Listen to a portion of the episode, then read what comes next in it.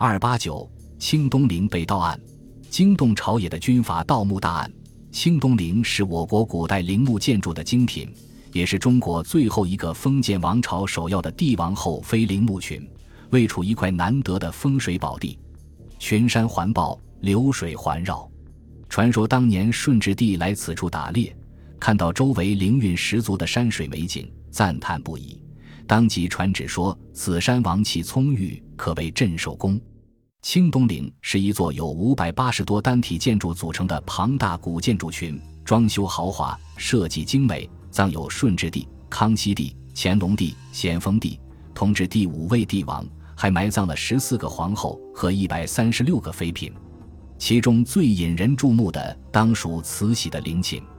慈禧陵装修华贵，所有石雕全部采用凤上龙下的花纹。慈禧的心腹太监李莲英亲眼见证了慈禧入殓。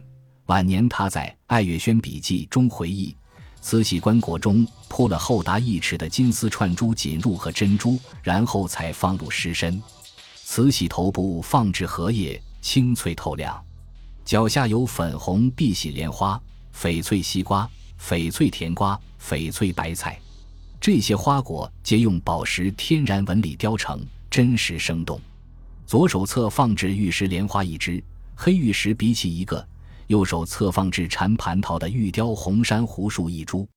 头部戴珍珠凤冠，凤冠上缀有鸡蛋大的珍珠，身着金丝串珠彩绣袍褂。身上盖着珍珠堆制成大朵牡丹花的钦贝，棺椁里放着两百多个宝石制成的桃子、李子、杏子等果实，还倒进去四升珍珠，两千二百块宝石填充缝隙。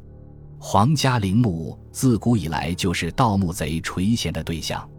一九二八年七月，规模庞大的清东陵被盗，乾隆帝和慈禧太后的陵墓被炸开。棺木中瑰丽的奇珍异宝被洗劫一空。事件发生后，社会引起了很大反响，多方面调查，种种证据都指向了军阀孙殿英。据说，在炮击发生前，军阀孙殿英的部队对清东陵附近进行了封锁。孙殿英盗墓之说越传越烈，因此他有了“东陵大盗”的恶名。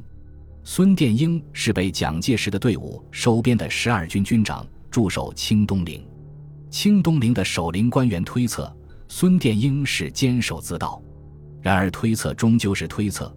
当时孙殿英的部队戒严，把清东陵围得如铁桶一般，没人知道陵墓内究竟发生了什么事情。东陵被盗一个月后，北京著名的古玩集散地琉璃厂来了一位神秘的客人，这位客人携带着一批罕见珍宝进入了琉璃厂最大的古玩店铺尊古斋。珍宝最终以十万元的高价被尊古斋收购。北平警备司令部洞察了这次秘密交易，对双方进行抓捕。审讯过后，发现出卖珍宝的神秘客人正是孙殿英麾下的师长。事件报道后，社会上掀起强烈反响，纷纷要求严惩孙殿英。